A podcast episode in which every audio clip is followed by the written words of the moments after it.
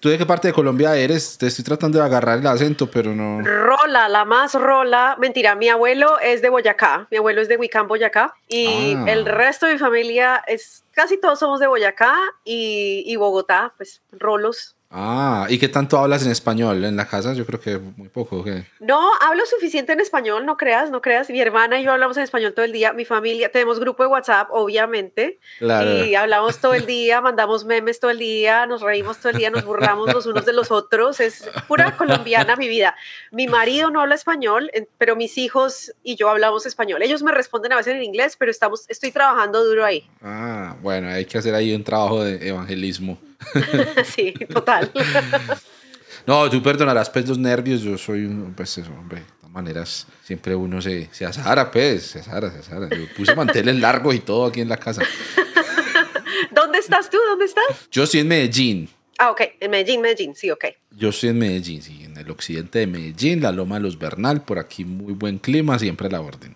Yo sé, hace mucho no voy a Medellín, necesito volver. Está bueno, está bueno Medellín ahorita para, para vivir, chévere. Ay, sí.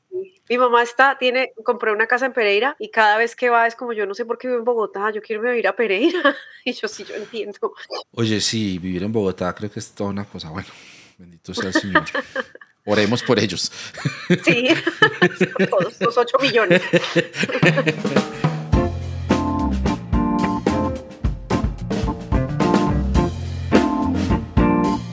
Episodio 73 de Notas Sueltas acaba de empezar nada más y nada menos que el final de la segunda temporada. Y por supuesto para este momento especial tengo una invitada que ustedes no se imaginan. Mejor dicho, ustedes van a decir, esta mujer que está haciendo en ese podcast, por Dios bendito, ¿cómo es posible? Eso no puede suceder. Cosa que ojo no vio ni oído oyó. No es nada más ni nada menos que yo, Luman, quien es colombiana viviendo en Estados Unidos. Ahorita vamos a escuchar un poquito de esas peripecias. Una persona que está en redes sociales hablando de, de colonialidad, de teología, de construcción, de todas esas herejías que ustedes escuchan por acá. Eh, aparte, brindando apoyo a víctimas de abuso espiritual. Hay una historia muy interesante ahí detrás. Hace podcast también, entonces es colega podcaster de Living Room. Es un podcast súper recomendado. Bueno, todo el contenido que ya hace es en inglés, entonces aquí pues sí hay que hacer la advertencia que les voy a dejar los links, pero pues van a tener que leerla o escucharla en inglés. Hoy en exclusiva, hablando en español, en directo para ustedes en Cancionero Cristiano. Joe, ¿cómo estás? Bienvenida. No te imaginas la emoción de tenerte aquí hoy. Ay, muchas gracias. Yo estoy feliz. Me encanta hablar en español. Me encanta hablar con paisanos.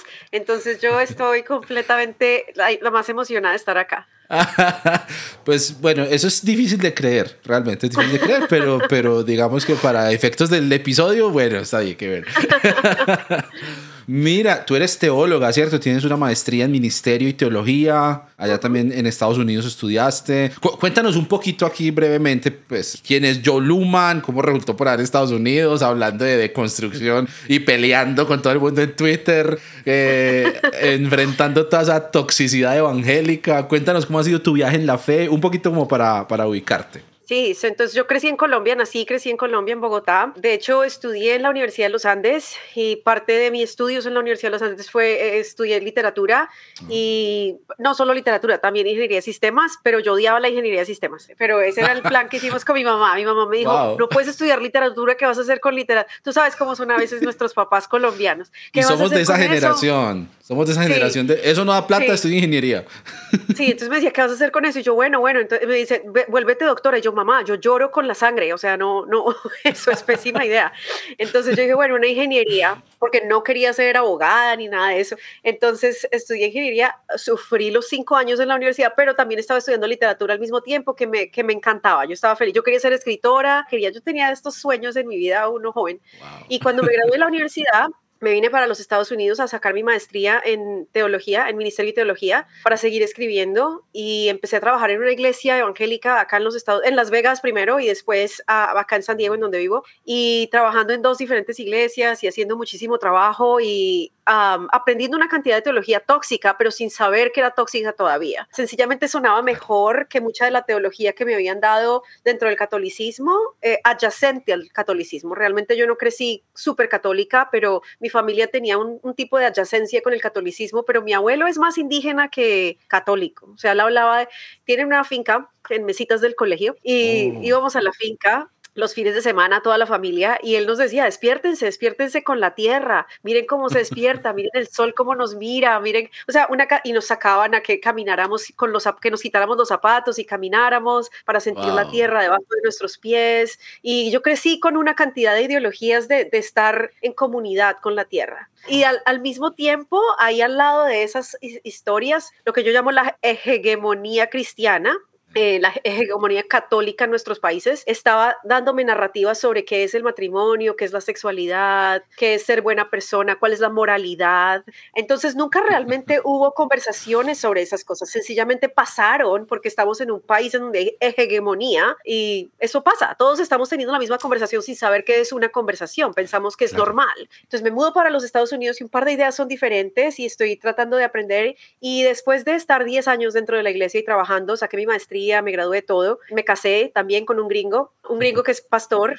Y también nos ordenaron a los dos, los dos somos pastores. Descubrí que la mayoría de las cosas que hemos aprendido dentro del catolicismo son teologías e ideologías increíblemente tóxicas que lo único que hacen es enseñarnos a aceptar y tolerar sistemas de opresión que nos están haciendo una cantidad de daño de manera personal y de manera colectiva. Entonces me fui de la iglesia y me fui a la iglesia sin saber, sin poder articular eso tan claramente como lo acabo de hacer. O sea, me fui porque me sentía incómoda, porque me estaba muriendo, porque era horrible, sentía que estaba eh, sofocada estoy escribiendo un libro en este momento al respecto y al principio del libro cuento que yo estaba sentada en mi cama embarazada con dos hijas ya y embarazada con mi tercero y en la cama a las 3 de la mañana sin poder dormir y yo sentía que estaba con una chaqueta de, de esas que no te puedes, ¿cómo se, se llaman? Una camisa de fuerza. Yo sentía que estaba con una camisa de fuerza en mi vida. Sentía que sentía que estaba atrapada en mi propia vida. Eso es lo que sentía. Me sentía atrapada, me sentía... Y, y, amaba a mi esposo y amaba a mis hijos y odiaba mi vida, odiaba el matrimonio en el que estaba, odiaba la iglesia en la que estaba, el trabajo el que estaba haciendo, ser mamá, yo no quería ser mamá, me sentía totalmente atrapada. Y entonces empecé un proceso de, de, decir qué significa vivir mi vida y descubrí que yo nunca había vivido mi vida. Yo había estado toda mi vida haciendo, tomando decisiones y haciendo lo que era esperado de mí, Ah, haciendo lo correcto, quote unquote, ¿no? La, entre comillas, haciendo lo correcto, eh, siempre estando en los, eh, dentro de los límites que me pusieron, te tienes que casar, te tienes que casar con un hombre, te tienes que, eh, tienes que tener una relación monógama, tienes que tener hijos antes de que cumpla cierta edad, tienes que estudiar, tienes que trabajar, tienes que hacer esto, y me sentía totalmente sofocada, no podía respirar y decidí que yo quiero tener una vida diferente, yo quiero existir, yo no quiero, yo le digo perform, ¿cómo se dice perform en español? yo no quiero actuar mi vida, yo no quería actuar mi vida para pertenecer a mi familia o a la iglesia o a lo que fuera. Yo quería vivir, vivir mi vida realmente. Y empecé en ese proceso y ahí fue cuando aprendí de los sistemas de opresión, del patriarcado, que me obligó a creer que tengo que tener ciertos roles en la vida porque soy una mujer. Eh, aprendí de, de, la heteronormatividad, que me dijo que toca ser monógamo y que toca ser heterosexual, o si no estás mal, o si no eres un pervertido, y no soy ninguna de las dos. Ah, o sea, por dentro, así es como estoy hecha por dentro, no soy ninguna de las dos. Entonces, toda una vida creyendo una cantidad de narrativas sobre mí misma que yo era por dentro, estaba rota, que estaba mal, que era pervertida, cuando realmente sencillamente era yo. Eh, empecé a aprender sobre la, supremacía blanca y la cantidad de racismo que nos metieron a todos a las malas, creer que entre más oscuros seamos peor. Me acuerdo que, no, que yo no me salía al sol a broncearme ni loca. No me bronceaba ni loca porque entonces era muy oscura. Odiaba mis rodillas y me cubría las rodillas porque eran más oscuras que el resto de mi cuerpo y me daban vergüenza mis rodillas. Me acordé que cuando estaba en segundo, en segundo de primaria, en Colombia, en Bogotá, me subí a la ruta al colegio y un muchacho que estaba creo que en séptimo en ese momento me miró y me dijo, usted sería muy bonita si no fuera tan, tan negra. Wow. Yo no soy negra, soy, soy, soy como café, pero me miró y me dijo eso. Y eran cosas súper normales. O sea, la gente hablaba de mi color de piel muy seguido. Y yo no soy negra. Imagínate lo que le decían a los negros. Me acordé de todos los chistes que hacíamos sobre la gente negra, que los normalizábamos en nuestras culturas. Y eso nos enseñó a ser racistas. Ah, me acordé, empecé a aprender sobre el capitalismo y cómo el capitalismo me enseñó que mi valor es en lo que yo produzco, en cuanto trabajo. Me enseñó que yo no puedo descansar, que descansar es ser perezosa, a pesar de que estoy exhausta, pero descansar era ser perezosa. Me enseñó que tenía que a trabajar hasta tener más, que tenía que querer más y querer más y querer más y acumular más y más dinero para tener valor, que mi valor estaba en la cantidad de dinero que tenía en mi cuenta bancaria o en la cantidad de plata que tenía en mi cuenta bancaria. Y yo decidí que yo no quería vivir así más, que yo quería encontrar el valor dentro de mí, el valor que viene de mí porque es intrínseco a mi humanidad. Y quería aprender a amarme a mí misma y a verme a mí misma como una persona que realmente sabe lo que es ser hecho en la imagen de la divinidad sea el cristianismo o lo que sea. Somos, somos humanos que tenemos esta capacidad de pensar, de racionalizar, tenemos la capacidad de ser conscientes, somos, unas, somos un, un ente consciente, podemos pensar y cuando pensamos podemos crear esas realidades que pensamos y volverlas materiales. Eso es magia, eso es magia. Pero, pero, nos han enseñado sencillamente sobrevivir y seguir las reglas y decir que sí, hago esto y sí, mañana me caso y sí, después voy, sí, mis hijos van al colegio. En vez de empezar a vivir nuestra vida de manera en la que estamos saboreando cada segundo que existimos. Ah, y entonces ese fue, ese fue el, lo que empecé y, mucha de la teología cristiana judía realmente, mucha de la, de la, de la teología judía y alguna de la teología cristiana que he estudiado a más no poder, ah, ha sido parte de mi liberación, ha sido parte de verme a mí misma como la imagen de Dios en el mundo y no, no yo no creo en Dios como un, un, ente, pero creo en la divinidad como una realidad del, realmente creo en la divinidad como una realidad del, del quantum realm, pero no sé cómo decir eso. Sí, entonces es una realidad compleja que ni siquiera podemos comprender los humanos en nuestro cerebro. Ah, y te, no sé si puedo seguir hablando. Sí, Yo puedo hablar por horas, ¿eh? Pero por favor, pero por favor. Entonces, los humanos somos eh, entes que estamos en 3D, ¿no? Entonces somos entes que estamos en 3D. Hay entes que están en 2D. Entonces te voy a tratar de explicar lo que significa estar en 4D o 5D o 6D. Cuando estamos en 2D, entonces es, es una cosa plana, ¿no? Entonces cojo un papel, es plano, es completamente plano. Pero una manzana, si yo corto una manzana, cada pedacito plano de la manzana es la manzana, pero todos los pedacitos planos de la manzana juntos son la manzana también. Y cada pedacito plana es la manzana en 2D todos los pedazos juntos de la manzana son la manzana en 3D. Este momento de mi vida, este momento de mi existencia, este momento de mi raciocinio y mi conciencia es mi realidad en 3D. Pero toda mi vida, desde que yo nací hasta que me muera, es mi realidad en 4D. Más allá, toda mi realidad desde antes que yo existiera como un humano, pero existía como parte de la tierra, existía como parte del barro, existía como parte de todo. Y cuando me muera y me vuelva parte del barro también, esa es la realidad más allá de las 4D. Y eso para mí es la divinidad. La divinidad es que existimos juntos y somos parte de las estrellas y somos parte de uno de los otros y somos parte de los árboles y estamos todos juntos y lo que yo hago afecta a mis descendientes y a mis antepasados y para mí eso es la divinidad, no un ente, porque un ente es estúpido. Un ente ahí por ahí que está moviéndonos como si fuéramos títeres, para mí eso no tiene sentido. Pero una realidad de la que pertenecemos juntos y que está siendo desarrollada cuando estamos viviendo, pero siempre ha existido y nunca va a dejar de existir. Eso que ni siquiera lo podemos comprender cognitivamente porque es demasiado grande para, para personas que son 3D, eso es divinidad para mí. Y eso todo está dentro de la teología judía, está dentro de la teología indígena, muchas de las teologías indígenas de nuestros países, muchas teologías chipchas, muchas teologías quechuas, muchas teologías mayas, ah, una cantidad de teologías incas, una cantidad de ideologías también de todos nuestros antepasados, de una cantidad de sabiduría indígena que nos robaron los colonizadores, sigue estando dentro de nosotros, está ahí, está ahí dentro de nosotros, la sabemos, pero, pero está escondida debajo de todos estos sistemas de opresión. Entonces yo empecé a hacer el proceso de cómo me vuelvo todo lo que soy yo, cómo me vuelvo y dejo de sencillamente ser una fotocopia de otros, pero yo existo como yo misma. Y la teología cristiana y la teología de muchos otros lados fue una herramienta de liberación para mí. Entonces sigo siendo una teóloga por eso. A ver, voy a tratar de recoger los pedazos de mi cerebro que aún quedan y... vale.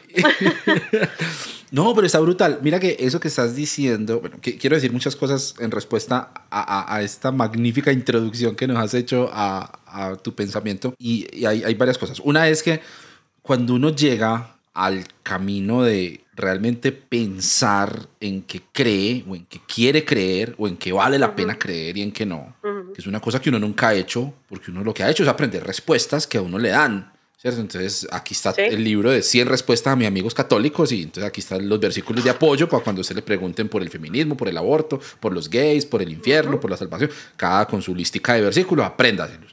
Sin mediar el más mínimo racionamiento en muchos casos, ¿cierto? Entonces, cuando uno empieza a pensar por sí mismo y a abrirle la puerta a todas estas inquietudes desde lo teológico que existen alrededor del mundo y que no están encapsulados en mi iglesia, en mi denominación, en mi teología, pues sucede ese tipo de cosas que uno se encuentra con, con vainas que uno dice, ¿qué? Esto, ¿cómo es? Esto... Hace, hace poquito, hace dos episodios, tuve una querida teóloga indígena colombo-panameña, justamente, Jocabet Solano, es un nombre, de una etnia que se llama los Cuna. Y, me estaba hablando de ese tipo de cosas, de cómo la conexión con la naturaleza, Dios como padre y madre, que es una que uno lo escucha ahorita y dice, wow, esto es revolucionario, teología progresista. Esto existe hace siglos, hace milenios en la teología de ellos, en la manera en la que ellos perciben a Dios y su relación con la divinidad, como padre, y madre. Y ese tipo de cosas que uno dice, wow, ¿cómo no se me ha ocurrido antes? Eso existe desde siempre, desde que el hombre hombre. Lo que pasa es que ahí aparece el factor, una cosa de la que tú hablas mucho, y es el factor colonialista de la fe, de cómo necesitamos decolonizar la fe. Ese es un asunto que está ganando mucho terreno en Latinoamérica recientemente, pero para muchos sigue siendo un tema bastante complicado, sobre todo porque existe esa imposición desde una autoridad que obedece, pues, naturalmente, tú sabes, tú eres latina, tú eres colombiana, ¿sabes? Lo que significa que venga un gringo a Colombia a decir cualquier cosa. Hay que creerle porque es gringo, ¿no? Porque tiene, bueno, gringo en su extensión de la palabra, todo el que sea de piel blanca, ¿cierto? Y, ojos azules y, sandalias con medias. Ese, ese, hay que creerle porque ese, ese, sabe de qué está hablando, sabe más que nosotros porque por allá estudian mucho y por allá saben mucho. Y, ellos son los eh, expertos. Totalmente, totalmente. Entonces, eso que tú empiezas, empiezas a decir, que es una elaboración tuya desde la experiencia que nos estabas contando hace un rato, que me parece a mí supremamente valioso porque no es algo que heredaste, que te contaron, que te impusieron, sino que es desde tu propia experiencia y que somos muchos los que andamos por este camino. Me pregunto, ¿eso hasta dónde nos lleva? O sea, eso, ¿cómo lo concretamos en algo que nos lleve a vivir esa espiritualidad libre y pensada, pero en la vida real, ¿cierto? Porque claro, yo me puedo, como tú decías ahorita, nos podemos quedar aquí hablando horas de, de, de, de cosas ultradimensionales y de eh, cómo contradecir creencias tradicionales del cristianismo, que a eso se dedica uno pues todo el día a pelear con gente en Twitter y a pelear con gente en Instagram y a poner memes para burlarse de los religiosos y más. Pero finalmente, ¿cómo podemos encontrar un camino que nos lleve a concretar esa vivencia de espiritualidad en algo pues que afecte nuestra realidad de todos los días? Como yo me levanto el lunes por la mañana para sentarme a trabajar, ¿cierto? Eh, me gustaría que nos hablaras un poquito de eso. Sí, eso afecta a todo. Mi teología afecta literalmente todos los aspectos de mi vida. Afecta la manera como yo soy una mamá, afecta la manera como yo soy una esposa, como tengo relaciones con otras personas, afecta la manera en, la que estoy con todas mis comunidades, afecta mi relación con mi familia. Mi, mi familia y yo hemos cambiado increíblemente en los últimos 5 o 7 años. De pronto, bueno, no, llevamos como 20 años en estas, pero en los últimos de pronto 10 años se ha visto más ese cambio en donde, por ejemplo, empezamos a decir, ¿por qué no hablamos? ¿Por qué nunca hablamos? Siempre pasa algo y entonces eh, nos ponemos bravos y dejamos de hablar un par de días y después volvemos y nos hacemos los pendejos. no pasó nada. no pasó nada, pero seguimos con esa rabia por dentro, nos seguimos sintiendo que nos maltrataron ah, y no hablamos, no somos o pasan cosas que son trágicas. Pasan cosas que son realmente trágicas, abusos, pasan cosas que son terribles y no hablamos al respecto, pretendemos que no pasaron. Y empezamos a tener estas conversaciones y yo tengo un grupo de mis primos en donde empezamos a hablar qué, significa sanar, qué significa tener relaciones sanas con nuestros papás, qué significa tener relaciones sanas con nosotros mismos, con nuestros hermanos, qué significa tener el valor de decir lo que estamos pensando y no decir lo que quiere la gente escuchar para sentir que no me estoy traicionando a mí misma, pero que estoy siendo honesta conmigo misma y qué significa aprender a escuchar a la gente que me está siendo honesta con ellos. Porque yo aprendí, por ejemplo, por mi espiritualidad, aprendí que cuando la gente me miente, no es porque sean malas personas, sino es porque no se sienten a salvo de decirme la verdad. Y si ellos no se sienten a salvo de decirme la verdad, es porque yo no los hago sentir a salvo. Es porque cuando ellos me dicen la verdad, yo los juzgo. Cuando ellos me dicen la verdad, yo los trato mal. Cuando ellos me dicen la verdad, yo digo, ah, no, es que eso no es lo que vamos a hacer. Es que usted es esto, es que usted es lo otro. Pero si la gente me dice, vea, yo me siento así, así, y yo les digo, te estoy oyendo, enséñame más, explícame más, quiero verte, quiero entenderte. Y cuando yo te entiendo, hay una frase que me encanta que usamos mucho en mi familia, que es, lo que yo estoy oyendo es esto. Estoy oyéndote bien, te estoy entendiendo bien, lo que yo estoy lo que yo estoy percibiendo es esto. Entonces a veces le digo a mi esposo, lo que yo estoy percibiendo, lo que yo estoy entendiendo es que yo no te importo, es que tú no me quieres porque tú dijiste esto, tú dijiste que tú ibas a hacer algo y no lo hiciste. Entonces lo que me importa no es que no lo hiciste, pero cuando tú no lo hiciste, yo sentí que no me amas porque no eres consistente, te sientes cómodo diciendo que vas a hacer algo y no lo haces. Esa conversación es diferente a decirle, ¿usted por qué no termina lo que empieza? Es que usted es un perezoso.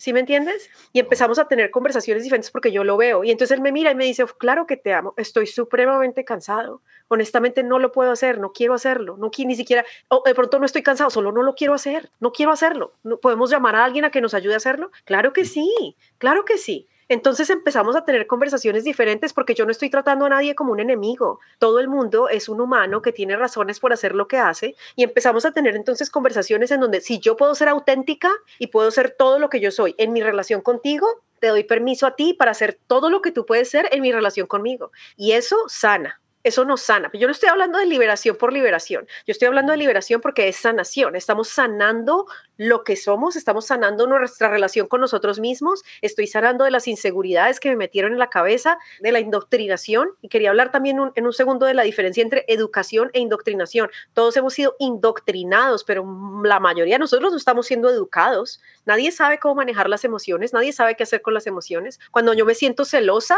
aprendí por mi espiritualidad, cuando siento celosa, aprendí a preguntar, ¿en dónde hay escasez en mi vida que siento celos? Yo no me juzgo a mí mismo por sentir celos. ¿Por qué me voy a juzgar a mí mismo? Es normal sentir celos. Los celos me están apuntando a ver escasez en mi vida. La única razón por la que siento celos es porque hay una escasez, siento escasez por dentro mío. Entonces, cuando le veo a alguien que tiene una casa divina, enorme, donde todo el mundo está cómodo y siento celos, digo, ¿en dónde es que estoy sintiendo escasez? Y me doy cuenta, ah, yo no me siento cómoda en mi casa, no tenemos suficiente espacio. Y no es que yo sienta celos de ellos y que tenga un mal carácter y que sea una mala persona, es que me gustaría tener una casa más grande. Y eso es normal, eso me hace humana. Entonces siento compasión por mí misma, me encuentro a mí misma con empatía y como yo me siento a mí misma, me, veo a mí misma con empatía y con compasión y con amor, puedo ver a los demás con empatía y con amor y con todo. Entonces si mi marido empieza a hablar con una mujer y él siente atracción por esa mujer, él no tiene que esconder eso, porque él sabe que me puede confiar esa realidad. Él sabe que puede decirme, yo, ¿sabes qué? Conocí a una persona y estoy sintiendo atracción por ellos y ¿qué, qué vamos a hacer al respecto? Y entonces hablamos al respecto. Y ya, y hablamos, pero yo no lo juzgo y no le digo, usted es lo peor del mundo, ¿cómo se le ocurre? ¿Sabes por qué? Porque yo también he sentido atracción por otras personas. Yo también. Y también puedo ser honesta al respecto. Eso no tiene nada, es normal. Es, es normal sentir atracción por otras personas. Podemos ser honestos, podemos hablar con los otros. Mis hijos me miran a los ojos y me dicen cosas también. Mi hija el otro día me miró y me dijo, me, me lastimaste, me lastimaste hablándome así. Yo, perdóname, mi amor, perdóname. Mi hija tiene ocho años. ¿Tú crees que a los ocho años yo era capaz de decirle a mi mamá que, la lastimé, que me lastimó? No. Hoy en día le digo, hoy en día le digo, mamá, deja de hablarme así, pero cuando yo era chiquita, no. Porque uno vive en otro país también. claro, por teléfono y, le, y borro el número, la bloqueo. Pero si me entiendes, esto cambia nuestras relaciones y cuando nuestras relaciones cambian, cambia nuestra vida. Es, realmente cambiar nuestra vida, es cambiar la manera en la, que, en la que vivimos con nosotros mismos y entonces cambiar la manera en la que vivimos con otros. Yo tengo un matrimonio que por el que he peleado, no para que lo mantengamos, porque la manera en la que yo defino un matrimonio sano es un matrimonio en el que ambas personas quieren estar, no en un matrimonio en el que ambas personas les toca quedarse. Entonces yo he peleado por este matrimonio porque yo quiero estar acá. Pero en el momento en el que él me diga, yo no quiero estar acá, o yo le diga, yo no quiero estar acá, los dos vamos a celebrar lo que tuvimos, lo que hicimos, lo que creamos juntos y vamos a decir, yo quiero que tú seas feliz. Y si esto no te hace feliz, está bien. Y eso no quiere decir que somos unos perdedores, que fallamos, eso solo quiere decir que somos humanos. Entonces el divorcio se ve diferente porque el divorcio solamente significa que una etapa de tu vida se acabó, pero no necesariamente por una mala razón, sencillamente porque a veces las relaciones son para toda la vida y a veces no, y está bien. Todo está bien. Entonces, e, eso cambia todas tus relaciones. Yo no, yo no hago trabajos. Ahora, en esto hay que tener en cuenta que hay cosas que te toca hacer para estar a salvo. A mí me toca hacer trabajos que no quiero hacer porque necesito la plata para pagar todo. Pero en las cosas en las que yo puedo controlar, las cosas que yo realmente puedo controlar, entonces yo las controlo. Porque lo que yo quiero es despertarme un día cuando tenga 85 años y decir, que no siento remordimiento, no quiero mirar a mi vida y decir, me hubiera gustado hacer algo así, me hubiera gustado decir más veces que amo a la gente, me hubiera gustado decir más veces que no quiero pasar tiempo con ciertas personas. Mm. Ah, y no, eso, no es, porque, estoy, no es porque me caigan mal, es porque sencillamente no quiero pasar tiempo con ellos, no es personal. Cuando a mí alguien me mira y me dice, oiga, yo no quiero pasar tiempo con usted, yo le digo, bueno, chévere, pues haga lo que se le la gana, sea feliz, adelante, o sea, adelante, no es personal, no se trata sobre mí, se trata sobre ellos. Y de hecho, honro que sean tan honestos conmigo, que me puedan mirar a los ojos y me digan eso, lo honro, los honro. Los honro porque su honestidad es valor y ese valor es vulnerabilidad y la vulnerabilidad permite que haya intimidad, sanidad, amor, real amor. Yo, yo, creo que la mayoría de nosotros no hemos sentido amor. Yo no estoy preguntando que si sabemos que amamos a alguien. Yo sé que amo a la gente. Yo sé que amo a mis hijos. Yo sé que amo a mi esposo. Pero yo aprendí a sentir el amor en mi cuerpo porque nos da miedo sentir amor. Porque cuando tú sientes amor, cuando sientes emociones, sientes miedo, generalmente lo que hacemos es esconderlo todo. Es, es una, eso se llama una respuesta al trauma. Esconderlo todo porque nos da miedo que nos lastimen. Y el valor viene en decir, así me lastimen, vale la pena sentir todo lo que tengo que sentir, vale la pena aprender a amar a la gente con todo mi corazón, sentir en mi cuerpo. El otro día yo le pregunté a mi marido, el otro día, cuando yo digo el otro día, puede ser hace dos horas o hace 36 años. Entonces, el otro día, que fue hace un par de años, le pregunté a mi marido, le dije, cuando tú dices que me amas, ¿qué sientes? Y me dijo, yo siento que, que, te amo, yo siento que me encanta estar contigo, me encanta que hagamos cosas, me encanta tener hijos contigo. Y yo le dije, no, eso no, estás diciendo qué es lo que te gusta hacer conmigo. Yo quiero saber qué sientes, qué sientes en tu cuerpo cuando dices que me amas. Y él me miró a los ojos y me dijo, yo no sé. Y yo le dije, yo tampoco. Le dije, nunca hemos, nunca hemos sabido qué se siente amar. Y ahora sabemos, porque cuando yo veo a mi hija, a mi hija de tres años, que me enloquece, todos mis hijos realmente me enloquecen, pero esta niña de tres años se llega a mi cuarto en la mañana y me abraza y yo siento que mi cuerpo se está derritiendo de amor. Y yo siento que mi cerebro está súper, siento la serotonina en mi cerebro y yo siento que mis rodillas les, se van a, o sea, están temblando yo siento en mi cuerpo que, haría cualquier cosa por ella, siento que la quiero abrazar y consumirla en mi cuerpo, que seamos una. Yo siento amor por ella y, permito que sentir todo eso, me siento en ese momento y estoy presente en ese momento, que, que, esa idea de estar presente y no estar pensando en que tengo que pararme, vamos a llegar tarde, no sé qué va a pasar, me tengo que, no sé qué, los niños, tengo que hacer el desayuno. No, yo me paro y estoy ahí, estoy ahí. Lo único que estoy haciendo es oyendo cómo ella respira y sintiendo el amor que siento por ella y estoy presente. Y esa invitación a ser presente es una cosa que aprendí de, sabiduría indígena. Tienes que aprender a estar presente, porque no tenemos el mañana y no tenemos el ayer. Lo único que yo tengo es aquí y ahora. Entonces voy a estar aquí y ahora con la gente que amo. Y esa espiritualidad cambia la manera en la que yo existo. Yo estoy en este momento contigo. 100%. No sé dónde están mis hijos, no me importa dónde están mis hijos. Yo hice todo lo que tenía que hacer para asegurarme que están a salvo y estoy aquí en este momento contigo, hablando contigo, compartiendo contigo, dándote parte de mi vida contigo y quiero estar contigo, quiero estar aquí. Entonces, cuando yo hablo de espiritualidad, cuando yo hablo de teología, yo no estoy hablando de una, de una cosa cognitiva, yo no estoy hablando de intelectualidad. Ah, yo estudié, ya te dije, estudié, leí, tengo una maestría, he leído tal vez más que cualquier otro teólogo en este país. Ah, y eso no es lo que hace que mi teología sea mi teología. Mi teología es una teología que está, es parte de mi cuerpo es parte de mi vida, es parte de cómo yo existo en el mundo, es parte de cómo yo soy, es quien yo soy. Entonces, una teología así viene de por dentro de ti mismo y cambia la manera en la que tú existes en el mundo, contigo y con todo el mundo alrededor tuyo. Ya no me acuerdo de la pregunta.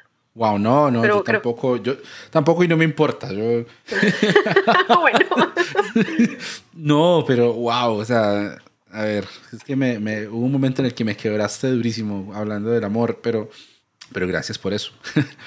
y, yo creo que es que, ah, es que nos cuesta tanto precisamente porque hemos aprendido a ver justamente la fe y la relación con, con lo divino. Desde eso último que tú decías, desde el leer, explicar, memorizar conceptos, eh, corregir, una cosa horrible, una cosa horrible que es tan difícil sentarse a... Mira, llevo 73 episodios. Esto es, una iniciativa que yo arranqué en mi casa con un portátil hace 6 años, tocando himnos con una guitarra. ¿sí? Se llama Cancionero Cristiano. Todo el mundo se pregunta por qué llama así, sí, cada vez menos cancionero y cada vez menos cristiano.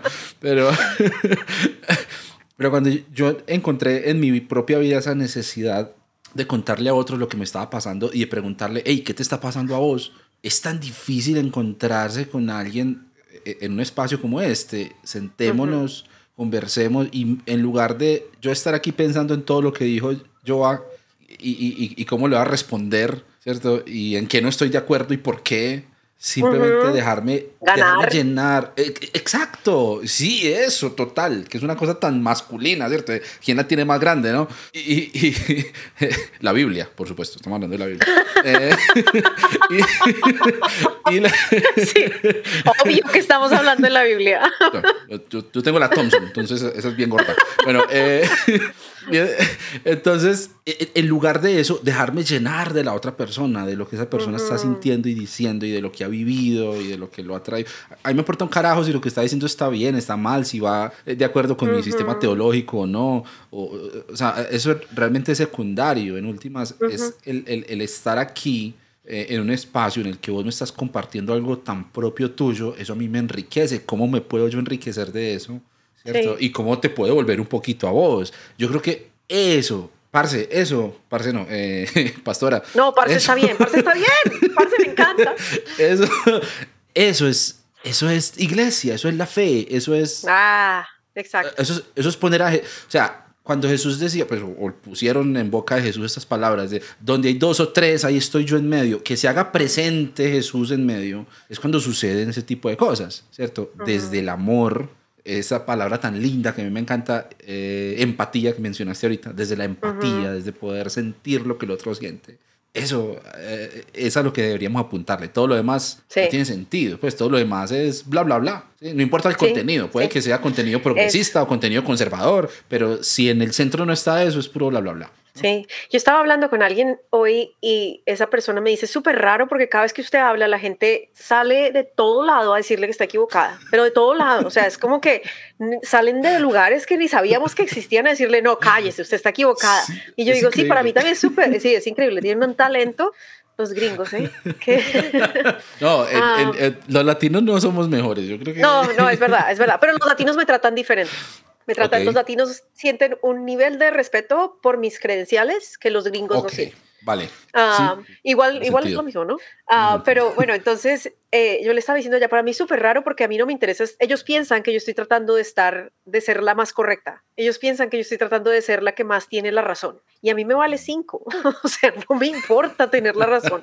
No me importa estar en lo correcto porque lo que yo estoy diciendo es mi realidad vivida. O sea, nadie me la puede robar. Ni tampoco estoy determinando la realidad de nadie más. Yo quiero invitar a la gente a que viva la vida de ellos. Y, lo, cuando la gente me cuenta sus historias, cuando la gente me cuenta su teología, cuando la gente me habla de ellos, y cuando ellos, para mí la, la gente con la que más me gusta hablar no es la gente que tiene los mejores argumentos, no es la gente que es la más inteligente, la más estudiada, la más, los más eminentes. Generalmente con los que más me gusta hablar es la gente que me hace pensar, y la gente que me hace pensar es la gente que es auténtica, que de pronto dicen algo y yo soy como, ve, yo nunca había pensado en eso, nunca había visto eso desde esa perspectiva. Empecé a hacer una, una cantidad de amigos acá que son amigos trans, amigos gays, amigos, bueno, de todo lado, ¿no? Queer, amigos, ¿cómo se dice disabled en español? Porque no tienen problemas de accesibilidad.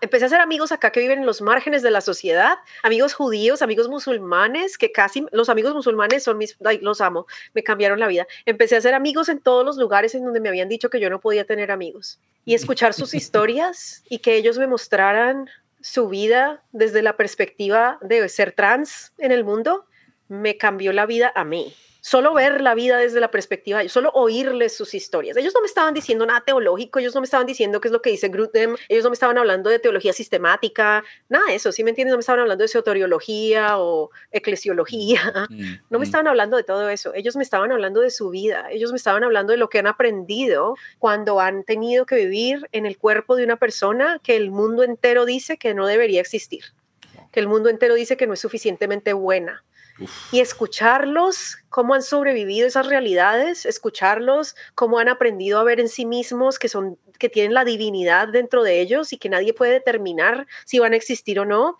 escucharlos ah, hablar de sí mismos, hablar de cómo descubrieron quiénes eran y cómo se han sentido tan cómodos tomando espacio en el mundo, en un mundo que dice que no deberían tener espacio, me ha cambiado la vida a mí y he aprendido y me han hecho pensar y me han hecho reflexionar. Yo no entendía nada sobre el género. A mí me dijeron que había hombre y mujer y ya A mí me dijeron, hay dos, es un hombre y una mujer, y las mujeres son así y los hombres son asá, y las mujeres son cantaletosas y los hombres les odian eso. Pero a mí nadie me habló del patriarcado y de cómo las mujeres somos cantaletosas, porque a la mayoría de los hombres les han dicho que la barra para ellos es bien bajita y casi que no tienen que hacer nada para que todo el mundo los aplauda. Porque mi marido cambió un pañal y es el mejor papá del mundo. Pero yo cambio 10 pañales, tengo a mi hija no sé qué, pero está un poquito sucia la camiseta y es como, ay, Johanna, cuida a tu hijo mejor. A mí nadie me contó que la razón por la que todos actuamos diferente él y yo no es porque yo soy mujer y tengo ovarios y tengo vagina y él tiene pene y testículos. La razón es porque hemos sido condicionados de ciertas maneras y descubrí que yo tengo una cantidad de cosas y, tengo una cantidad de características masculinas, como el liderazgo, que nos dijeron que era masculino. Y yo soy naturalmente líder, o sea, yo llego a un lugar y organizo a todo el mundo y, es, o sea, si, si toca hacer una fiesta, soy como, bueno, usted va a ser el de la música,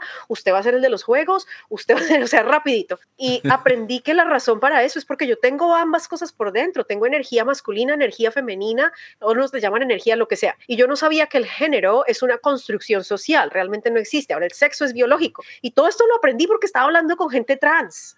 Y me dijeron como, oh, no, usted está confundiendo el género con la sexualidad, son dos cosas diferentes. Y yo, ¿qué? Un momento, yo no entiendo nada, ¿qué están hablando? ¿Qué es esto? ¿Qué está pasando? Ahí me dijeron que el aborto era imposible para siempre, era lo peor que uno puede hacer, es, es asesinato, es terrible. Y empecé a hablar con gente que había tenido abortos. Y entendí, y entendí, gente pobre, mujeres a las que las han violado, y no podían imaginarse tener ese bebé sin perder su sanidad. Sin, sin, total, mujeres que sabían que si tenían el bebé, sus otros hijos iban a morirse de hambre. Y yo entendí la decisión que tomaron y la respeté. Y, y, entendí completamente, mujeres que estaban muertas del susto de ser mamá, muertas del susto y no querían y sencillamente no querían. Y haber tenido ese hijo era traicionarse a sí mismas y el problema, y nadie me contó que el problema con el aborto es que no tenemos accesibilidad a contraceptivos, no tenemos accesibilidad a educación sexual, no tenemos accesibilidad a servicios de salud. La mayoría de los, el problema del aborto son embarazos no deseados y el problema de los embarazos no deseados lo podemos solucionar, pero no queremos, porque es más fácil echarle la culpa a las mujeres. Mm y decir, pero ¿para qué se puso ahí de, de puta, más o menos? ¿Sí me entiendes? Y entonces le decimos a ella que ella es el problema en vez de decir, no, venga, la apoyamos. ¿Cómo la podemos apoyar? ¿Cómo la podemos apoyar? ¿Cómo podemos hacer que su vida sea más fácil? ¿Cómo podemos darle acceso a cosas, a, a, a, médico? ¿Cómo podemos darle acceso a dinero? A que usted pueda sobrevivir y que sepa que si tiene un hijo no se va a morir de hambre. Entonces aprendí porque empecé a escuchar a la gente que me dijeron que eran los malos, porque yo me volví una mala también. Porque en este país yo soy una inmigrante a la que mira de pie a cabeza, a la que le han dicho en el parque, hoy usted no debería hablar el español a sus hijos. Y, me miran como si yo no supiera qué estoy haciendo, todo el tiempo. Porque en este país aprendí que yo soy un otro. Y entonces dije, ¿cuántos otros yo tenía en Colombia? ¿Cuántos otros he tenido toda mi vida? Empecé a hablar con gente pobre. Yo no crecí pobre, ¿sí? La cantidad de clasismo con la que yo crecí no es normal. Clasismo, elitismo, pensando que era normal que la gente, que una empleada que viene a la casa a limpiar mis calzones, llegar a la casa a las 8 de la mañana después de estar en un bus por hora y media viniendo de Bosa, viniendo de Soacha, y después salir de mi casa a las 5 de la tarde, no poder llegar a la suya hasta las 8 de la noche sin pensar en qué estaba pasando con sus hijos, pagándole mínimo. Yo nunca pensé en esas cosas, nunca cuando yo la gente hablaba de privilegio, ay, es que todos tenemos privilegio, yo decía, no, mi mamá trabajaba muy duro. Mi mamá trabajaba muy duro, es verdad. Mm. Mi mamá trabaja durísimo todavía. Mi abuelo trabajaba muy duro. Y yo, la mayoría del tiempo, no lavaba los platos. A mí me hacían la comida. Y eso era el privilegio que yo tenía. Yo podía ir al colegio todo el tiempo sin preocuparme porque cuando llegara a la casa no iba a haber comida. Y eso no me hace mejor que ninguna persona que no tenía ese privilegio. Eso no me hace mejor que ellos. Pero esa idea de que los ricos son mejores, eso es puro clasismo. Y es un clasismo que tenemos por dentro nuestro y que tenemos que sacar, porque si somos clasistas, estamos viéndonos a nosotros mismos bajo el lente del clasismo también. Y nunca somos suficientes porque al final del día no somos la reina de, Inglaterra y nos comparamos con la reina de Inglaterra. Porque nos comparamos con los santos de Colombia o los, ¿quiénes son las familias más? Los, los sí, whatever familias que hay allá en Colombia. Nos, nos comparamos con los Uribes, con los santos, con los no sé qué y después cuando dejamos de compararnos con ellos, nos comparamos con los Eisenhowers y con los Smiths y después nos comparamos con los y nos comparamos con los y nos comparamos con los y para qué? El clasismo no nos afecta solamente, o sea, el clasismo es decir a nosotros mismos, yo soy tan inseguro de mí mismo y tengo tantas inseguridades sobre quién soy que prefiero dejar de humanizar a los pobres, pensar que ellos son menos que yo para sentirme mejor conmigo mismo. Y eso debería darnos vergüenza. Y eso fue lo que yo vine a hacer a este país, aprender qué era ser pobre, aprender que ser pobre no quería decir que yo era menos que, que ser inmigrante no era que yo era menos que, que estar en un país donde me miran como si no pertenezca no es ser menos que. Una vieja me dijo una vez por teléfono, yo estaba hablando con ella, le estaba ayudando con algo y no le podía ayudar con lo que ella quería, ella quería algo que era ridículo y le dije, no le puedo ayudar, me encantaría, pero no puedo ayudarle, me está pidiendo algo estúpido. No le dije eso, pero eso pensé. y la vieja me dijo, por eso es que ustedes solo sirven para limpiar casas. Y sentir eso, yo pude haber dicho es que estos gringos son lo peor y pretender que eso no estaba dentro mío también. Pero está dentro mío también, está dentro de todos, está dentro de todos nosotros. Como vemos a las mujeres, todos, como vemos a los hombres, como vemos a la gente gay, como vemos a la gente que tiene abortos, como vemos a las trabajadoras sexuales, como menos que, menos que. Entonces cuando matan a una trabajadora sexual, ni siquiera sentimos empatía por ellas. Pero si matan a la hija del presidente, se acaba el mundo pero no, y debería acabarse el mundo por todos. O sea, si matan a la hija del presidente, se debería, todos deberíamos parar, todos deberíamos llorar, pero si matan a una trabajadora sexual también, porque nuestra humanidad no deja de existir porque estamos en ciertas situaciones en las que para sobrevivir nos toca hacer ciertos trabajos. Entonces, mi teología cambió como veo a todo el mundo y la gente con la que yo quiero hablar es gente que me cambia la vida y tengo amigas que son trabajadoras sexuales y las amo y son hermosas y me han enseñado cosas increíbles y no las juzgo, me parece súper chévere que hagan plata como tienen que hacer plata, vamos a pretender que todos no estamos vendiendo nuestra alma para sobrevivir el capitalismo. Mm. Todos, todos estamos vendiendo algo, parte de nuestra alma. Ella simplemente vende su cuerpo también. Y nosotros también. O estar en un trabajo ocho horas en donde no queremos estar, es no, no es vender tu cuerpo. Es lo mismo, es vender tu cuerpo también, solo que no de manera sexual. Pero ¿cuántas personas también hacen favores sexuales para que les den para que las pongan de actrices, para que las pongan de modelos, para que las muevan en su trabajo, pero ellas no son, ellas no son las trabajadoras sexuales que si las matan no nos importa, porque son ricas, porque son lindas, porque son blancas, porque son monas. Entonces, esta teología no es, no es una teología, o sea, y estas conversaciones no son unas conversaciones que son para, ay, ¿quién es más inteligente? Son unas conversaciones para escucharnos al uno al otro, para ver nuestra humanidad, para saber quiénes somos, porque yo soy como trato a los otros, yo soy como me trato a mí misma. Yo no soy lo que digo que soy. Yo soy la persona, como trato a los demás y como me trato a mí misma, eso es lo que yo soy. Y la verdad, somos terribles. Somos dañinos por una cantidad de trauma que tenemos que no hemos solucionado. Seguimos buscando mecanismos para, mira, la adicción, las adicciones son mecanismos para, para apaciguar el trauma.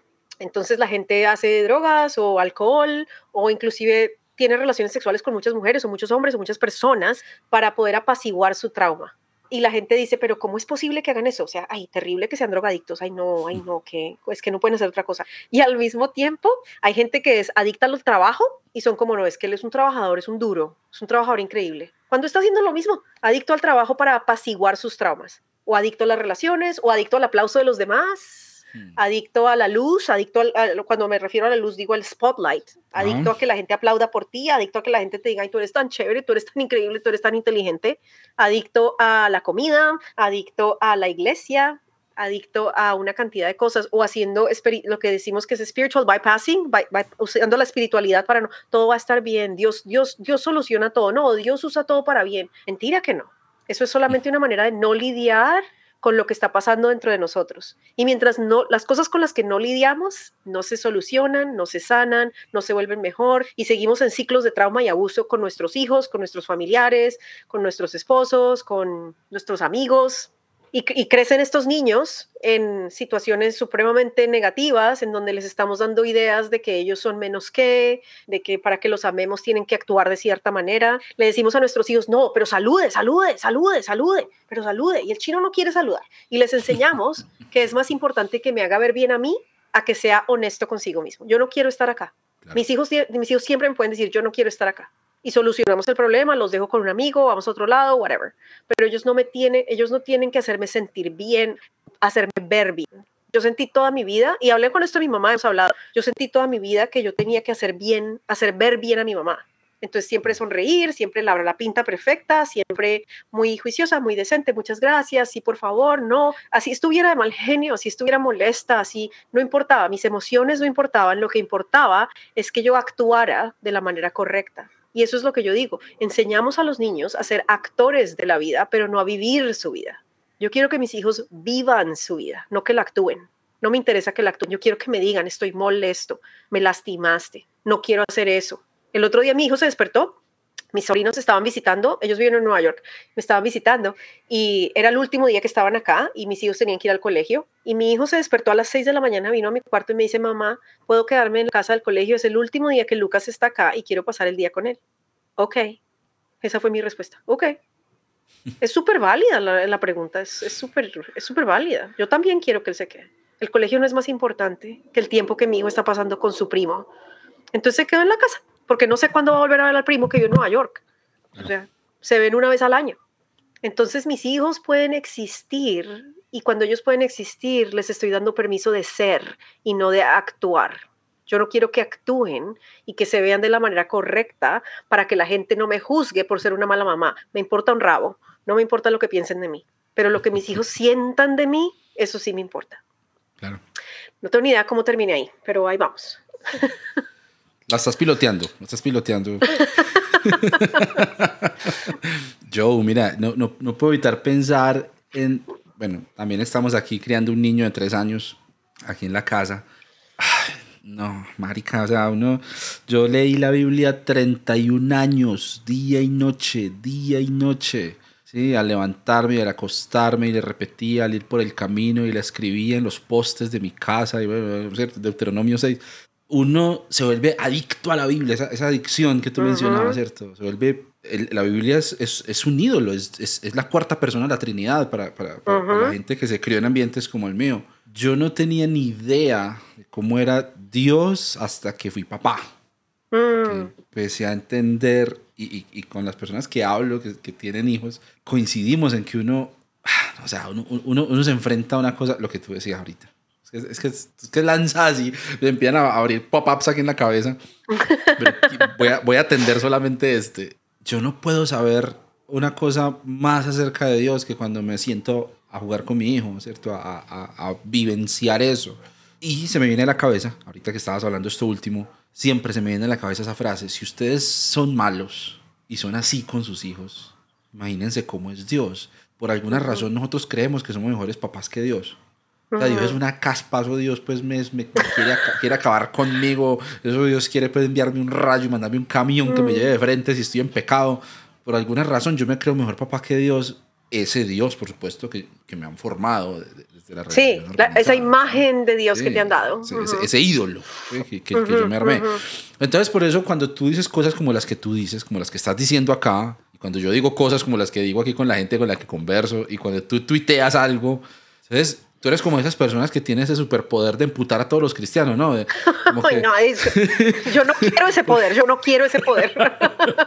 Tú podrías estar en la familia Madrigal y ese sería tu, yo soy Bruno, yo soy Bruno. es como váyase detrás de la casa, detrás de la casa. a ir con los ratoncitos. Sí. Ah.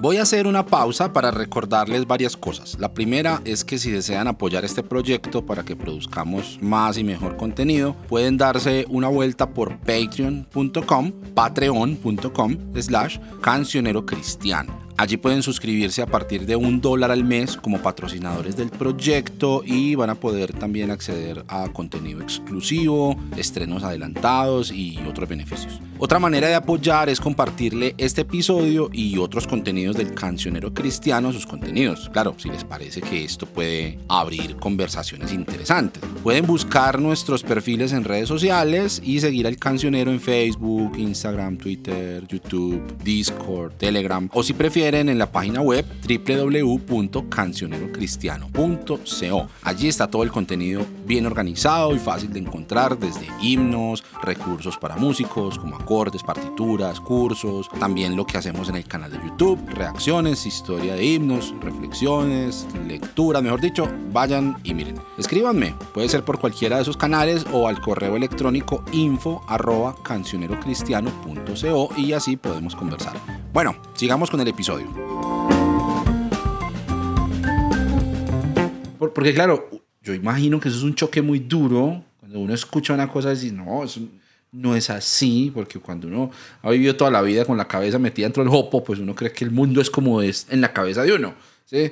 Mm, ahora bien, eso que tú estás describiendo, que es el día a día tuyo, exacerbado además por el hecho de que eres latina viviendo en Estados Unidos, en, en, una, en una cultura, hay que decirlo, supremamente tóxica, y que desde la espiritualidad y desde la religión, desde el evangelicalismo que es tan fuerte, pareciera que está formado exclusivamente de esos ingredientes. Esto puede ser una generalización que a mucha gente le parece injusta, pero pues es que eso es lo que uno, o sea, lo que uno escucha en las historias de las personas que están saliendo regurgitadas y trituradas y vueltas mierda por esos sistemas eclesiales. O sea, qué pena pues, pero que en tu iglesia eso no pase no significa que es que el cristianismo no es así. Eh, y eh, que en tu iglesia no pase contigo no quiere decir que en tu iglesia no está pasando. Exactamente. Exactamente. ¿Qué, es la, es la, excusa más pendeja también del mundo? Pues que se parece a la excusa esa de, de, los violadores, ¿no? Ah, pues que no todos los hombres son así. Ah, pero es que a mí nunca me ha pasado. Pues me importa un carajo. El problema no es vos. O sea, no, no, no todo es acerca de ti. ¿no? O sea, pareciera, pareciera que los componentes del evangelicalismo son esos: misoginia, racismo, homofobia clasismo, abuso, ansias de poder, narcisismo, esas cosas y, muchas otras cosas más. Tú aquí haciendo pues un poquito, sacando la bola de cristal, jugando a Bruno. ¿Cómo, ¿Cómo, ves tú, cómo, ves tú ese, ese movimiento? Eso, eso tiene futuro, ¿hay alguna esperanza? Eso se va, a volver como un cuarto Reich. No sé qué va a pasar con eso. ¿Tú cómo lo ves? ¿Tú cómo ves los próximos 30 años con toda esta movida de construcción, de gente sentándose a conversar, a abrir estos temas, a ponerlos sobre la mesa, eh, frente a esa insistencia de esas iglesias, siguiendo esa misma línea de pensamiento y defendiendo esos sistemas así, pues a, rajatabla y llevando por delante todo el que quiera pensar diferente. ¿Tú, tú cómo ves ese, ese panorama? Hay una mujer que se llama Dorothy Soley, que ella se inventó la, la frase el cristofascismo. Y el cristofascismo es lo que está en la mayoría del, de los Estados Unidos. Es, es, es, el fascismo en el nombre de Jesús, es el fascismo en el nombre de la cristianidad. Y no es una cosa nueva, es una cosa que empezó en el año 353, creo, en, el, en la mitad del cuarto siglo. Y Constantín, eh, Constantín era el, ay, todo esto en mi cabeza está en inglés, pero voy a tratar de traducir mientras estoy hablando. Yo, dicto una clase sobre ah, hegemonía cristiana y la manera en la que el cristianismo ha moldeado la cultura del occidente de las maneras más tóxicas posibles.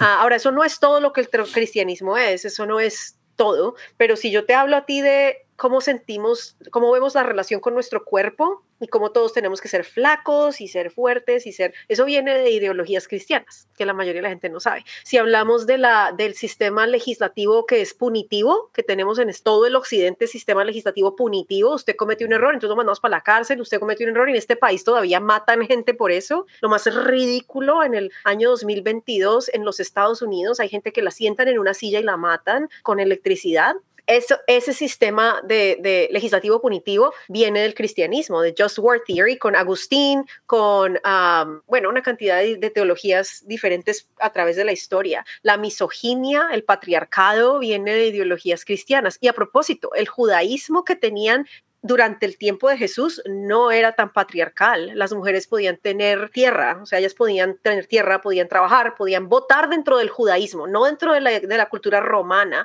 pero dentro del judaísmo sí, podían habían, habían habido muchas reinas judías. Entonces, ah, cuando te dicen que es el judaísmo y el cristianismo, no es verdad, era solo el cristianismo, que es una mezcla de es como, imagínate, hoy, hoy alguien me dio la mejor versión de esto. Eh, cuando hay mujeres blancas que se mandan a, como se hacen el pelo de cierta manera y se oscurecen la piel con el sol y tratan de verse como mujeres negras, pero son blancas. Ellos decían, eso es lo que el cristianismo hizo con el judaísmo. se vistió de judío y pretendió ser judío, pero no era un judío. Nunca fue judío. Y no hemos aprendido mucho el judaísmo. Yo he estudiado el judaísmo muchísimo, tengo muchos amigos judíos. El judaísmo es, es increíble, es, es muy bonito. Y las ideologías, por ejemplo, en el judaísmo, el, el Mesías nunca iba a ser Dios. Ellos no creen que el Mesías es un Dios. La idea de que Jesús es Dios apareció mucho. Jesús no creía que él era Dios tampoco, o no podía creer que él era Dios si él creía que era el Mesías y era judío. La idea de que Jesús era un Dios apareció muchos años después de Jesús porque Jesús no volvía y él dijo que iba a volver antes de que todos sus discípulos se murieran. Esto es en Marcos. Dice, antes de que todos ustedes se mueran, yo voy a volver. Y este man no volvía y esta gente la estaban matando y dijeron como, no, no, no, no, no, es que Él es Dios y Él volvió, pero está en el cielo y todos vamos a resucitar y vamos a ir al cielo. Pero cuando, cuando Jesús estaba hablando, Él estaba hablando del judaísmo apocalíptico y las creencias del judaísmo apocalíptico ni siquiera tienen un lugar en el infierno. No existe el infierno en el judaísmo apocalíptico, ni siquiera existe. Entonces sacaron todo del contexto, del contexto judío y dijeron, esto es como judaísmo más o menos, pero no. Bueno, entonces, si hablamos de cómo pensamos del matrimonio, las ideas que tenemos del matrimonio, primero, no son, de, no son del judaísmo y segundo, eh, son, son, cristianas, son ideologías supremamente dañinas que vienen del cristianismo. La idea de que del el matrimonio romántico, de que tú y yo nos casábamos porque nos amábamos, nos completábamos, somos el uno para el otro, eso no existe en el judaísmo, no existe en la Biblia y de hecho no existía en el cristianismo hasta los 1800. Mm. O sea, no existía, no existía hasta la era victoriana. el matrimonio, mm. ajá, el matrimonio era una, un contrato social entre dos hombres y lo que estaban intercambiando era dinero, tierra y mujeres o mujer. Pero era eso es todo lo que el matrimonio era por toda la historia, era un contrato entre dos hombres y lo que estaban intercambiando era dinero, plata y familiaridad. Ahora usted y yo somos el mismo clan. Porque estamos hablando de gente antigua también, ¿no? Donde no había, somos la misma familia, pero somos el mismo clan. Ahora usted y yo trabajamos juntos para sobrevivir. Empezamos a avanzar en el tiempo y eso cambia un poco, y no hasta los 1800 nos volvemos, la idea de que esto es amor y de que usted me completa empieza a existir. El único lugar en la Biblia entera en donde habla de que hay una conexión espiritual con una persona es entre David y, Jonathan. ¿Cómo se dice Jonathan en español? Sí, sí. Jonathan. Sí, sí, Jonathan y, y, David son los únicos que tienen esa conexión espiritual, que dice que tiene una conexión espiritual. Y ahí tenemos que hablar de la complejidad de eso. Pero, pero entonces nos enseñaron una cantidad de ideologías y tenemos una cantidad de ideas en el, en el mundo occidental que nos dio el cristianismo a través del imperio. Entonces, lo que hizo el imperio, el imperio romano, Ah, y después otros imperios, incluyendo el imperio español, el imperio inglés, el imperio de los Estados Unidos. Los Estados Unidos es un imperio.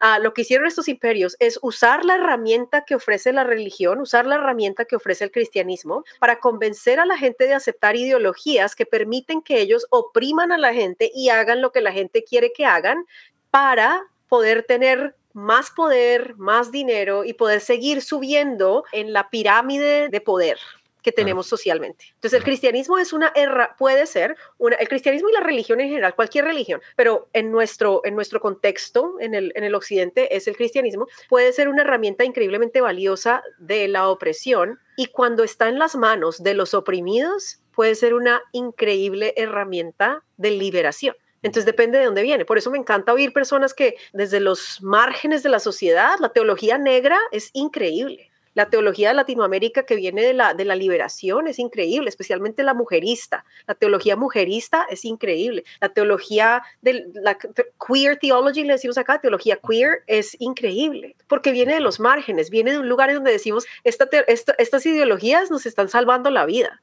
pero no, estas ideologías las vamos a usar para poder tener poder sobre otras personas. Entonces, explico toda esa diferencia para decir que el, el cristofascismo no tiene futuro el cristofascismo hay que acabarlo. Es peligroso, es dañino, es opresivo. No hay nada que tengamos que sacar del cristofascismo que nos vaya a servir en el futuro.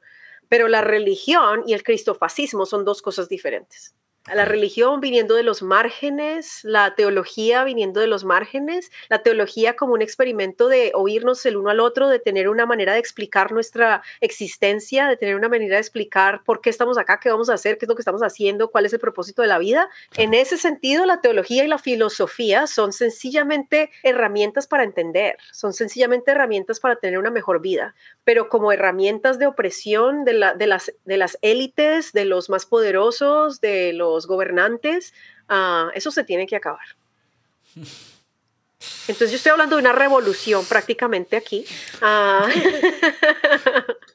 iba a decir esa palabra y lo pensé. Porque estamos en época electoral y pues por acá hay cosas, gente ah, que escucha y Te digo que pienso en las elecciones. Nos, están haciendo nos están haciendo siempre la misma pregunta. ¿Van a, quieren, ¿Quieren arsénico o cyanide? ¿Quieren, ¿De qué se quieren morir? ¿De qué se quieren morir? Esa es la pregunta que está en el, en el, en el papel, ¿cierto? ¿De qué, se, ¿De qué se quieren morir? ¿Se quieren morir despacio o rápido? ¿Se quieren morir de hambre o de opresión? ¿Se quieren, ¿De qué se quieren morir? Esa es la pregunta que nos están haciendo. Y en Estados Unidos no es diferente tampoco. O sea, ¿usted o creen que es que entre, entre Trump y Hillary Clinton teníamos algo muy bueno? La pregunta es de qué se quieren morir todavía. Y, Biden no es mejor tampoco. La pregunta es de quién se quieren morir. Pero hay que fundamentalmente cambiar la manera en la que hacemos comunidad, cambiar la manera en la que hacemos gobierno volver a nuestras raíces indígenas, en donde el gobierno era diferente, en donde comunidad era diferente, en donde nos ayudábamos los unos a los otros, en donde priorizábamos el descanso, priorizábamos el bienestar de todos los miembros de la comunidad y no sencillamente el bienestar de algunos miembros. Tú sabes que votamos más comida en los Estados Unidos de la cantidad de comida que se necesita para salvar a la gente que se muere cada día. Solo en Estados Unidos votamos más comida todos los días y en el mundo entero se mueren 20 mil personas de hambre todos los días. En el mundo entero, 20 mil. De esas 20 mil personas, 10 mil son niños. Todos los días, todos los días. Y en este país, solo en los Estados Unidos, ahora eso pasa en todos los países, pero solo en los Estados Unidos votamos más comida. La mayoría de la comida que votan, la votan los restaurantes, no los restaurantes, perdón, las, eh, las cadenas que están haciendo la comida porque no se vendió, en vez de regalarla. Hay gente que se está muriendo de hambre acá, porque en nos han convencido que la comida es algo que nos tenemos que ganar con trabajo y no algo que la tierra nos da a todos, que nos merecemos porque somos humanos. Nos convencieron que la comida, que es un regalo de la tierra, es algo que nos tenemos que ganar con trabajo. Y eso no quiere decir que no trabajamos. La gente quiere trabajar. La, yo no conocí una persona que diga es que yo no quiero trabajar. La gente que no quiere es eh, lo que, lo que, lo que no quieren es ser explotados. Pero si yo te pongo a ti a hacer algo que tú quieres hacer, que eres súper apasionado, yo conozco gente que les encanta tener sus propios jardines y crecer su propia comida, les encanta, les encanta, son súper felices. Hay gente que yo conozco que le encanta cocinar. Hay gente que yo conozco que le encanta educar, hay gente que yo conozco. Nadie no quiere trabajar. Lo que no queremos es ser obligados a hacer cosas que no queremos hacer, en donde somos explotados y nuestro tiempo es intercambiado por un papel que nos dijeron que vale algo para que nos den las cosas que necesitamos para sobrevivir. Eso es lo que no queremos. Nadie quiere eso. Entonces tenemos que aprender a pensar diferente y decir, ¿por qué no podemos crear un mundo en el que nos cuidamos los unos a los otros? En donde si hay exceso de comida, se la damos a los que no tienen en donde nos rompe el corazón ver a la gente vivir en la calle, morirse de frío. Hay gente que se muere de frío afuera, e, en, nuestra vida, en, nuestro, en nuestras comunidades. Hay gente que se muere de frío. Y, todos seguimos viviendo como si no estuviera pasando. ¿Qué podemos hacer para aprender a sentir empatía por cada persona que vemos en la calle que no tiene dónde vivir y no tiene que comer? Y empezar a crear un mundo, empezar a imaginarnos un mundo porque tú sabes, toda esta gente tiene problemas de drogadicción, toda la gente que tiene problemas de drogadicción tiene un problema de trauma. La drogadicción es solo la manera de lidiar con el trauma con el que no pueden lidiar de otra manera. Pero si tuviéramos mejores herramientas para ellos, no necesitarían las drogas. Entonces, nosotros somos responsables también de que ellos estén allá afuera, porque no tenemos la infraestructura para asegurarnos de que tienen las herramientas para superar el trauma que esta sociedad les ha dado. Entonces, ¿cómo creamos un mundo mejor? Cómo pensamos, cómo nos imaginamos un mundo mejor juntos, en donde cuidamos los unos por los otros. Y es posible, es posible, pero se requiere que empecemos a soñar. Tengo una amiga teóloga mm, que hace unas cosas bellísimas, es de Bogotá también, también con familia boyacense, creo que se entendería muy bien contigo. Eh, y, y, ella habla de eso como el sueño de los profetas, los profetas que mm, soñaban con un mundo justo, con, con, con donde la tierra fuera para la gente y donde pudiéramos todos alimentarnos y estar contentos y tomar nuestro vino y, y hacer las cosas que nos gustan. Pero por alguna razón llegamos a creer que Dios es capitalista, que Dios es de derecha, como lo dicen literalmente mucha gente. Y por otro lado, también creemos que debemos amarrar eh, la espiritualidad como a ciertas narrativas geopolíticas, ¿no? Eso del sionismo, de justificar las barbaridades que hace el Estado de Israel, ¿cierto? Con sus vecinos palestinos, pero justificarlos con versículos, ¿cierto? O, que haya pobres, porque Jesús dijo a los pobres siempre los tendréis con vosotros, ¿no? Entonces se, justifica, eso, es una cosa, es una, es una locura. Me encanta que tú que estás en ese epicentro de, de, de, toxicidad, me des tu mirada y nos des tu mirada a la gente que está escuchando esto, de, de la experiencia de espiritualidad con otra gente, con gente de las márgenes, ¿cierto? Tú misma, teniendo también en tu piel, ¿no? En tu, en tu, en tu ID, teniendo ese estigma, esa, esa, marca de Colombia, ¿no? Eh, eso, me parece bellísimo, me parece supremamente valioso. La cantidad de eh, vergüenza que nos hicieron sentir por ser colombianos.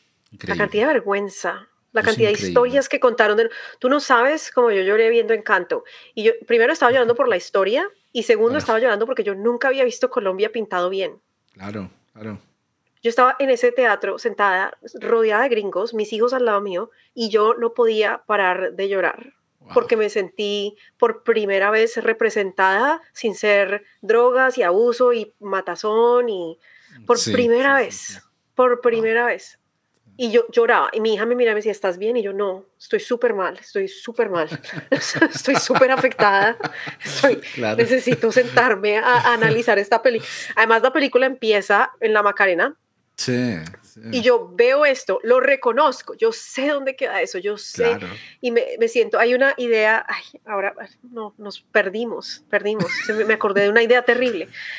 Ahora tengo que explicarte esta idea. Bueno, hay una idea de la Tierra y esta idea es una idea judía y es una idea también de unos indígenas Obi, no sé cómo se dice realmente, es exactamente, pero unos indígenas de acá de los Estados Unidos y es una idea de la tierra y que pertenecemos a la tierra. Nosotros no, no es que estamos en la tierra, no es que, es que pertenecemos, somos parte de la tierra, parte del ecosistema que es la tierra. La tierra es una cosa viva y la tierra tiene, como nosotros somos una cosa viva y por dentro tenemos organismos, Sabes que en nuestro estómago tenemos organismos, en la Tierra es un organismo vivo y nosotros somos parte de la Tierra, estamos dentro de la Tierra, estamos, somos parte del ecosistema que es la Tierra.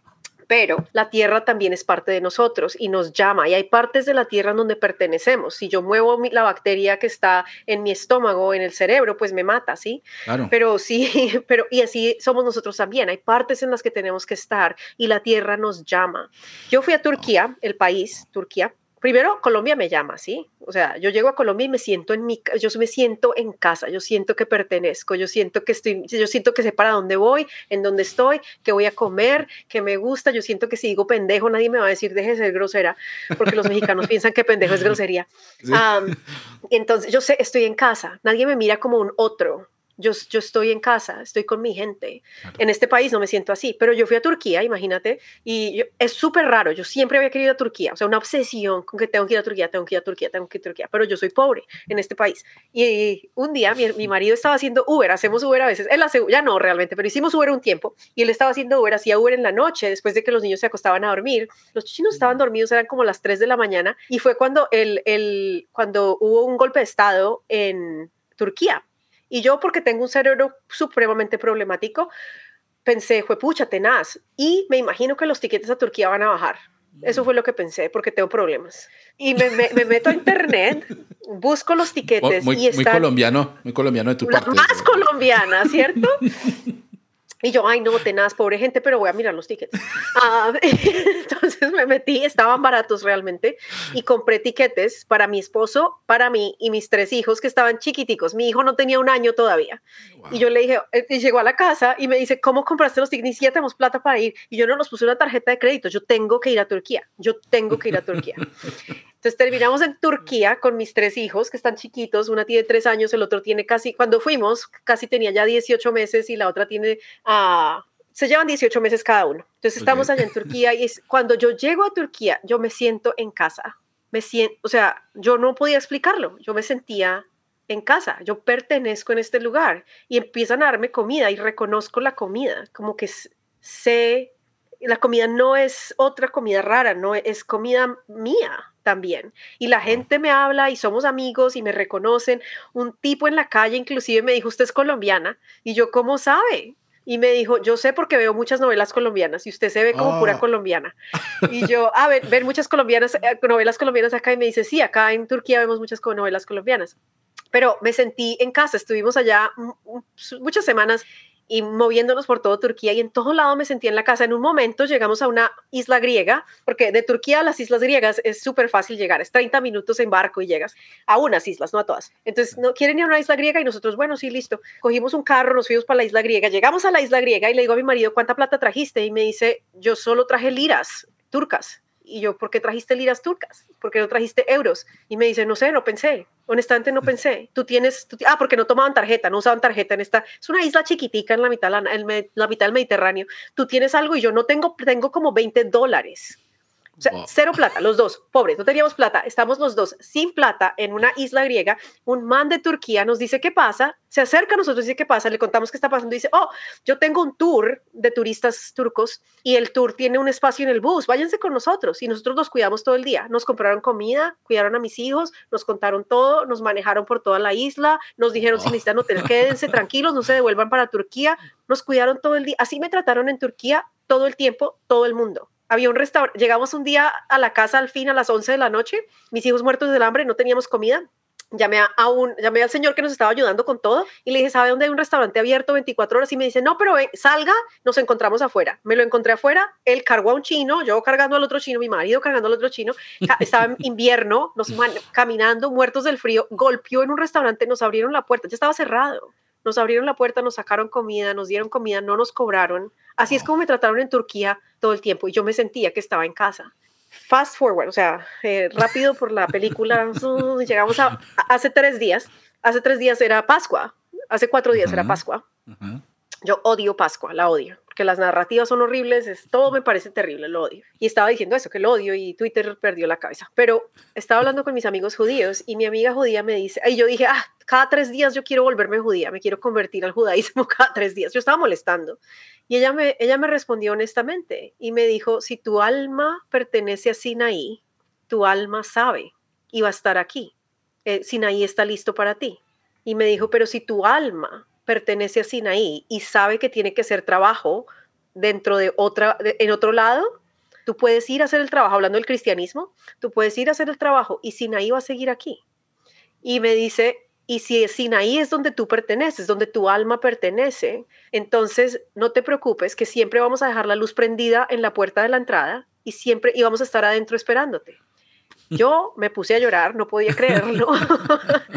Pero esto es una idea, es una idea indígena de que la tierra está dentro de nosotros. Y, los, y ella me explicó, yo le estaba contando todo esto y me dijo, oh, no, es que en el judaísmo, como nos mandaron, nos mandaron, o sea, eh, somos extraños de la tierra, nos mandaron a otros lados de la tierra. Nosotros decimos que la Torah, en los cinco primeros libros de la, de la Biblia hebrea, son la tierra. Y cada vez que abrimos la Torah, somos parte de la tierra y estamos juntos con el otro en la tierra. Ah, entonces el sionismo que tú estás hablando, el sionismo de necesitamos tener esta tierra, ni siquiera tiene sentido dentro de las ideologías de judías, porque la tierra es la pertenencia del uno al otro, la tierra es yo pertenezco, y por eso es que los judíos no tratan de convertir a nadie, porque los judíos dicen todas nuestras almas pertenecen a un lugar, y si tu alma no pertenece al judaísmo, no pertenece al judaísmo y no hay problema, pero tu alma pertenece de todas formas. Y de pronto tu alma pertenece a otro lado y está bien it's fine. No, no, no tienes que pertenecer. Entonces, los cristianos que obligan a la gente a volverse cristiana están yendo en contra del alma de la gente. ¿Cuántos indígenas? ¿A cuántos y eso es la colonización. Les robaron su conexión de su conexión del alma a la tierra, les robaron esa conexión y les dijeron, "Ahora su conexión es con el cristianismo." Y no cuadra y no cuadra y nos sentimos tan incómodos ahí y nos movemos incómodos porque no es donde tenemos que estar, porque somos bacteria del estómago metida al cerebro y deberíamos estar en el estómago. Y entonces nuestras almas saben. Y si, si la gente está incómoda en el cristianismo y no les gusta, es porque tu alma sabe que ahí no debería estar. Y no hay vergüenza de decir, es que mi alma sabe que acá no debería estar. Y, mi, y, y por eso sigo siendo cristiana yo. No porque me guste, sé demasiado sobre el cristianismo, he estudiado demasiado, he visto todos los horrores del cristianismo, te podría contar historias por horas de lo que hicieron, la cantidad de niños judíos que se robaron en España en 1400 y 1500, se los robaron, se los robaron y después echaron a los judíos de España. La cantidad de historias son horribles. Yo no, yo no soy cristiana porque me gusta el cristianismo. Yo soy cristiana a pesar del cristianismo porque realmente creo que mi alma es judía.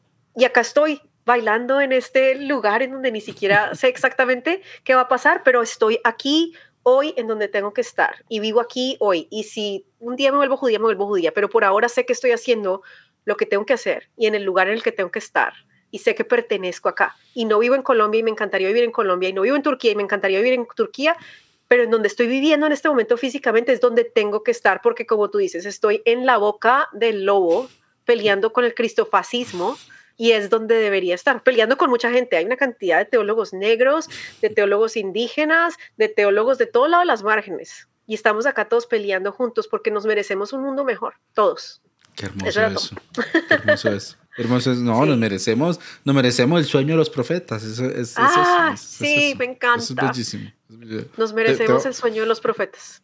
Te, voy a enviar el link, te voy a enviar el link de, de mi querida amiga Milly porque Te la vas a adorar, estoy seguro. Ay, no, ahora tengo que ir a ah. Bogotá a conocerla.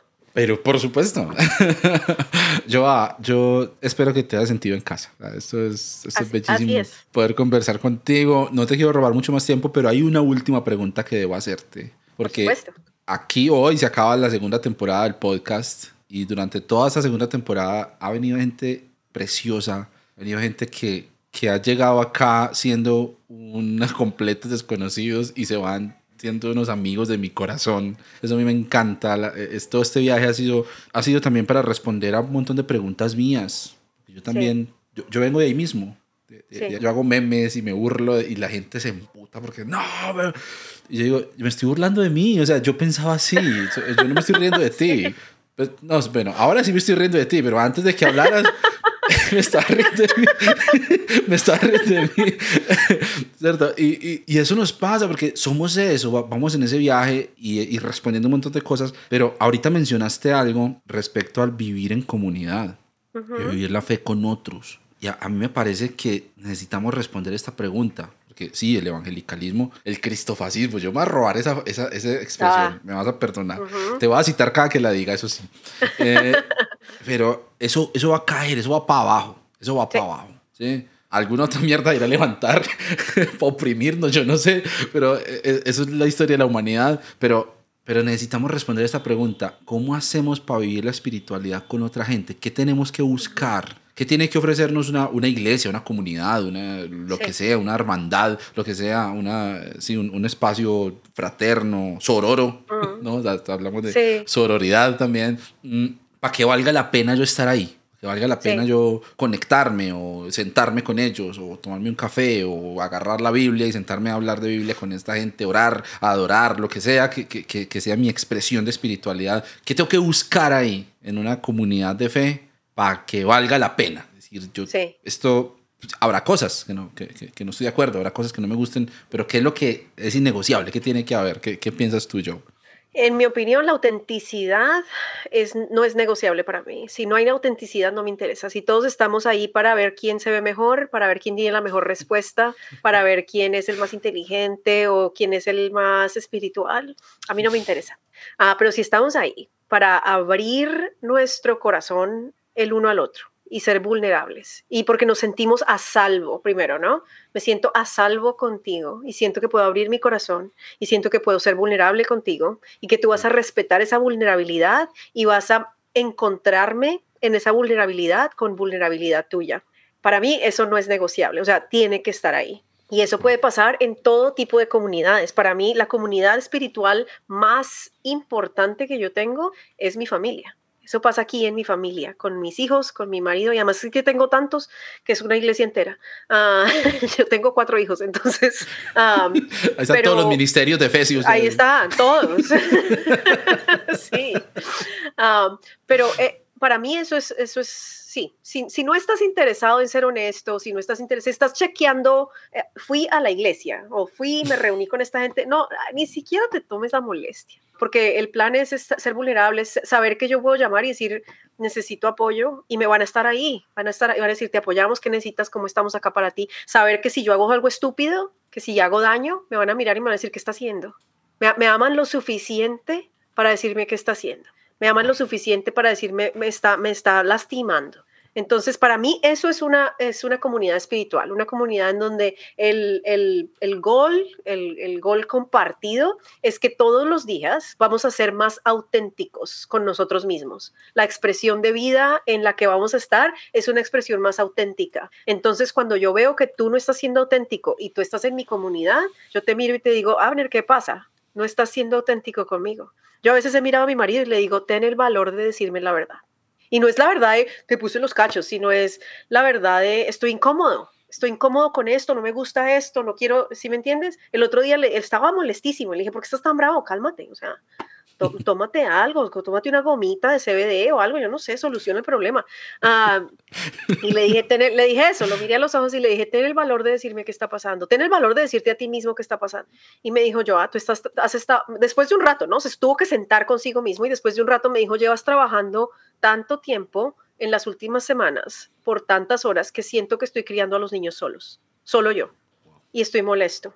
Y le dije, wow, gracias por decirme, tienes toda la razón. He estado trabajando mucho y sí, has estado, eh, o sea, estaba haciendo todas las comidas él, estaba, le dije, perdóname, voy a, voy a mirar nuestro calendario, nos sentamos, tienes toda la razón. Pero si él sigue molesto y actuando todo raro conmigo y, y no me dice, no solucionamos el problema. Y él ni siquiera se había dado cuenta. Pero no fue hasta que yo lo miré a los ojos y le dije, ten el valor de decirte a ti mismo que es el problema porque estás súper mamón.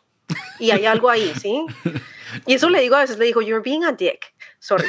Uh, le digo, ¿cuál es el problema? Está haciendo súper mal. Y entonces él me dice, él se sienta con sí mismo y yo hago lo mismo. Y también me dice a mí también, como te vamos a dejar porque estás súper cansona. Entonces soluciona, mira a ver qué está pasando y hablamos. Y cuando vuelve le digo, no, estoy, la verdad me está afectando como me están hablando en Twitter, entonces tengo que cerrar y perdóname, estaba proyectando todo eso en ti, perdóname, nada que ver. Ah, pero eso, eso es comunidad, eso es vulnerabilidad, es, es crecer cada día más, es ser más auténticos, es es decir, yo voy a hablar de mi trauma, voy a reconocer mi trauma. Mi marido me miró una vez y me dijo, tú sabes, esto fue hace rato, me dijo, tú sabes que yo me casé contigo porque tú me haces sentir amado, pero no porque yo te amaba. Entonces yo te estaba usando para hacerme sentir amado. Entonces, cuando tú me dices, porque yo le pedí que nos separáramos, nos separamos por 16 meses, cuando nos separamos, el susto no era perderte, el susto era perder el lugar desde donde yo estaba sacando el amor para mí, porque ni siquiera me amo a mí mismo. Si yo puedo tener esas conversaciones con mi marido, yo sigo casada con él. ¿Para dónde voy a coger? Porque eso es comunidad esa vulnerabilidad ese, y me ha hecho crecer tanto y tenemos conversaciones difíciles, pesadas. Yo lo miré a los ojos un día y le dije, no quiero estar casada con usted. Ahí fue cuando nos separamos por 16 meses. Pero eso, esas son las comunidades. Y eso pasa con tu pareja romántica, con tus hijos, con tus amigos, con eso pasa en tu trabajo si tú quieres que pase. Eso pasa donde tú estés. Nosotros, yo soy la iglesia yo soy la iglesia. Entonces, en nuestra casa por lo menos tenemos comidas, eh, bueno, teníamos antes de COVID comidas una vez al mes, los domingos, y la gente venía, comíamos juntos, a veces jugábamos y nos reíamos, a veces teníamos conversaciones súper intensas. O sea, súper pesadas, súper intensas, súper... Una vez hablamos del, del qué pasa cuando nos morimos. Y el, el, plan no era que alguien estuviera bien o mal. El plan era, esto es lo que yo creo, y esto es lo que yo creo, wow, súper interesante. ¿Por qué crees eso? No, porque yo sufrí tanto en la vida que cuando me muera quiero ver a mi familia bien. Quiero ver a todos los que mataron. Ah, eso total, yo entiendo, yo entiendo, yo entiendo. Pero yo he sufrido tanto en la vida que cuando yo me muera, yo no quiero seguir existiendo. Ah, yo también entiendo eso. Entonces teníamos conversaciones así, en donde no era estar, yo no estoy bien y tú estás mal, los dos estamos bien, todo está bien. Y a veces jugábamos y a veces celebrábamos, pero esas, eso para mí es la iglesia, eso son comunidades espirituales. Y a veces pasan en el carro, y a veces pasan en la sala, y a veces pasan en la cocina cuando estamos cocinando. Los momentos más espirituales que pasan en la vida latinoamericana pasan en la cocina, alrededor de la mesa, alrededor de nuestra comida. Lo más espiritual que hacemos a veces es sentarnos a comer con nuestra familia y reírnos y hablar y divertirnos y ser honestos y es espiritual, es un momento espiritual y es sagrado, así no sea reverente, así no sea místico, es igual sagrado. Claro, claro. Partir el pan. Ajá, exactamente. Los, perdón, yo, yo le sigo buscando versículo a todo. No, pero yo también los veo. Yo le digo a la gente que mi cerebro piensa en cristiano. sí.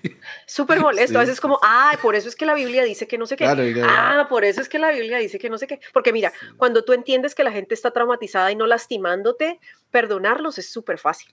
Porque no es personal. Nunca fue personal. Ellos están traumatizados, están tratando de sobrevivir y toman decisiones para sobrevivir que te hacen daño.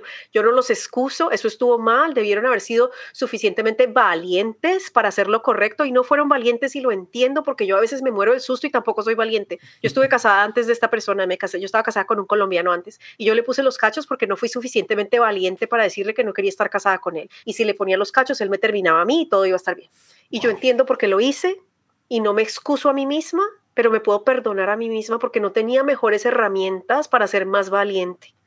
Y entonces la Biblia dice que todos tenemos que perdonar y yo no creo que está diciendo que toca decirlo perdono a las malas así no lo sienta. Está diciendo si usted lo ve, si usted lo ve de verdad, si entiende de dónde viene, si entiende por qué lo hice, perdonarlo es súper fácil.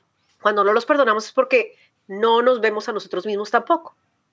Entonces sí, tú piensas en cristiano, yo también pienso cristiano, la Biblia sigue saliendo en mi cabeza, salen como little, eh, como pop-ups al, lado de mi cabeza, como las caricaturas, y es como Mateo 12. no, y yo tengo un agravante, pienso en Reina Valera, además. Ay, no, pero pobrecito, terrible. Yo no, yo, yo pienso en inglés, que es más grave también, porque a veces es como, ay, no sé cómo traducir esto.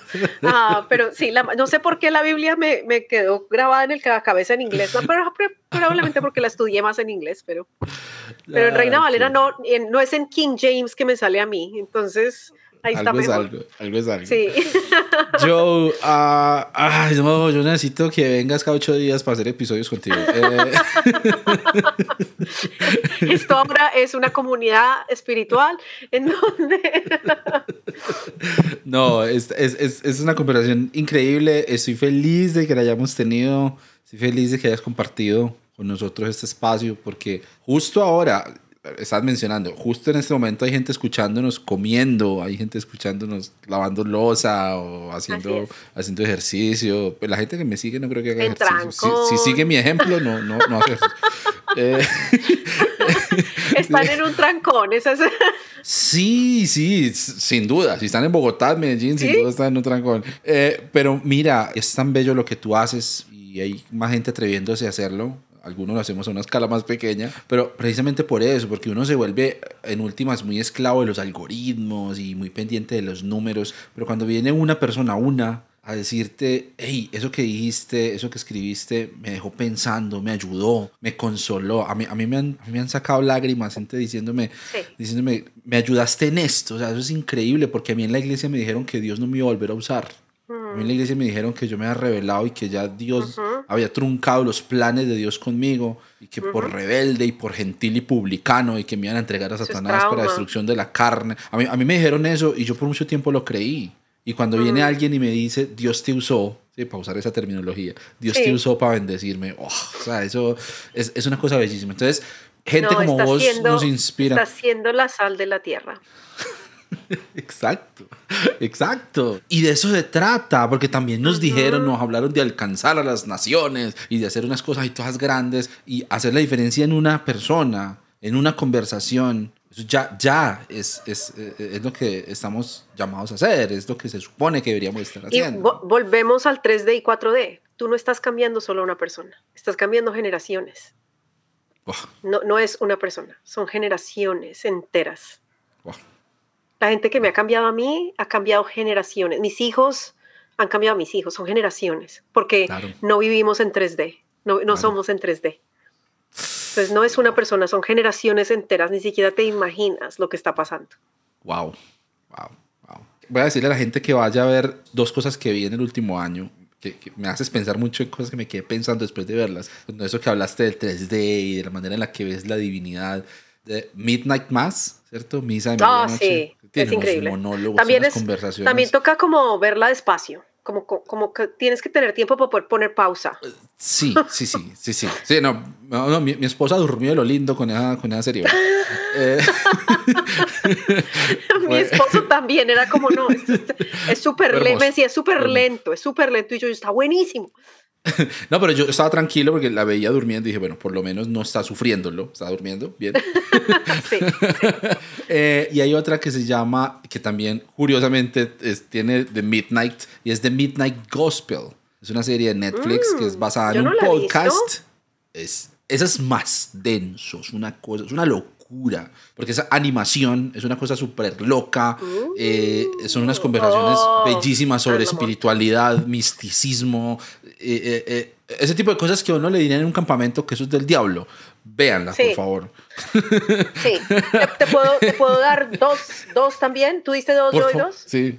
Ah, hay una en Netflix con Brené Brown que se llama Atlas of the Heart.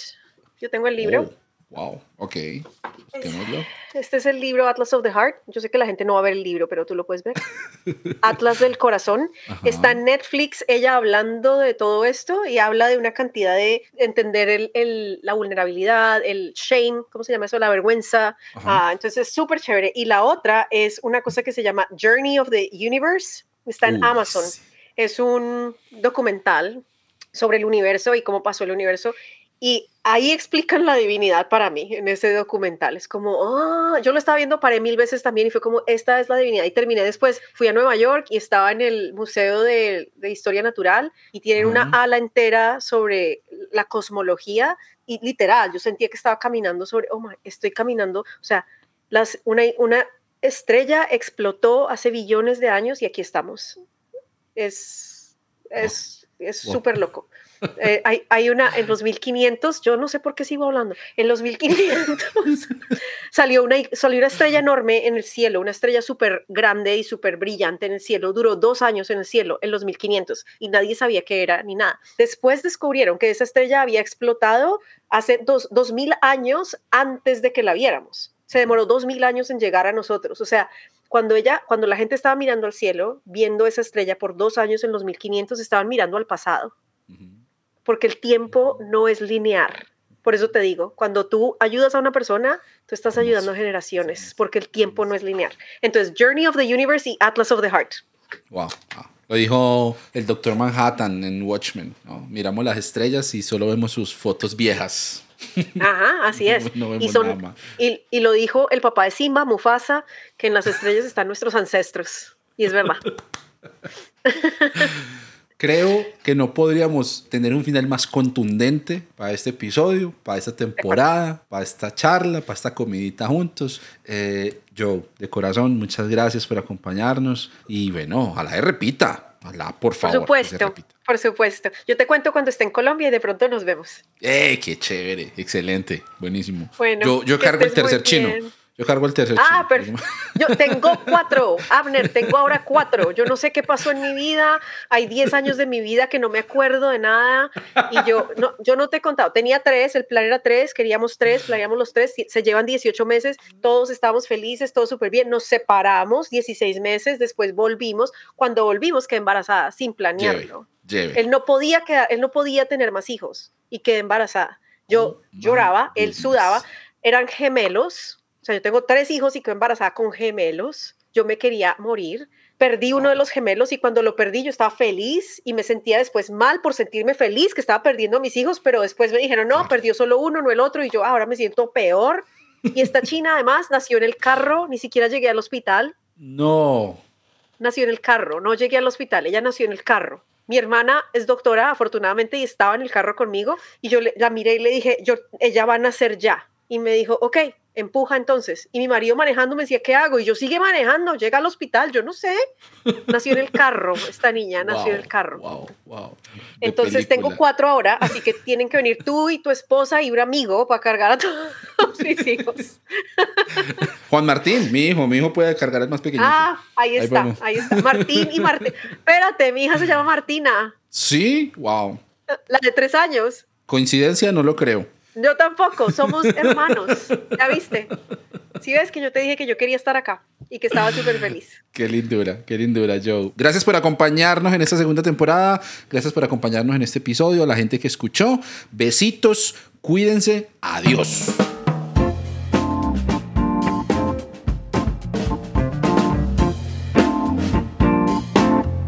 Joe, mi corazón se ensancha, de verdad, de- Ah, de, de esta lo mismo. conversación. Qué bacano, qué bacano. Súper chévere. Muchas gracias. Lo mismo. No, además te lo juro que me hace súper feliz oír personas hablar en español y más feliz oír personas hablar en colombiano.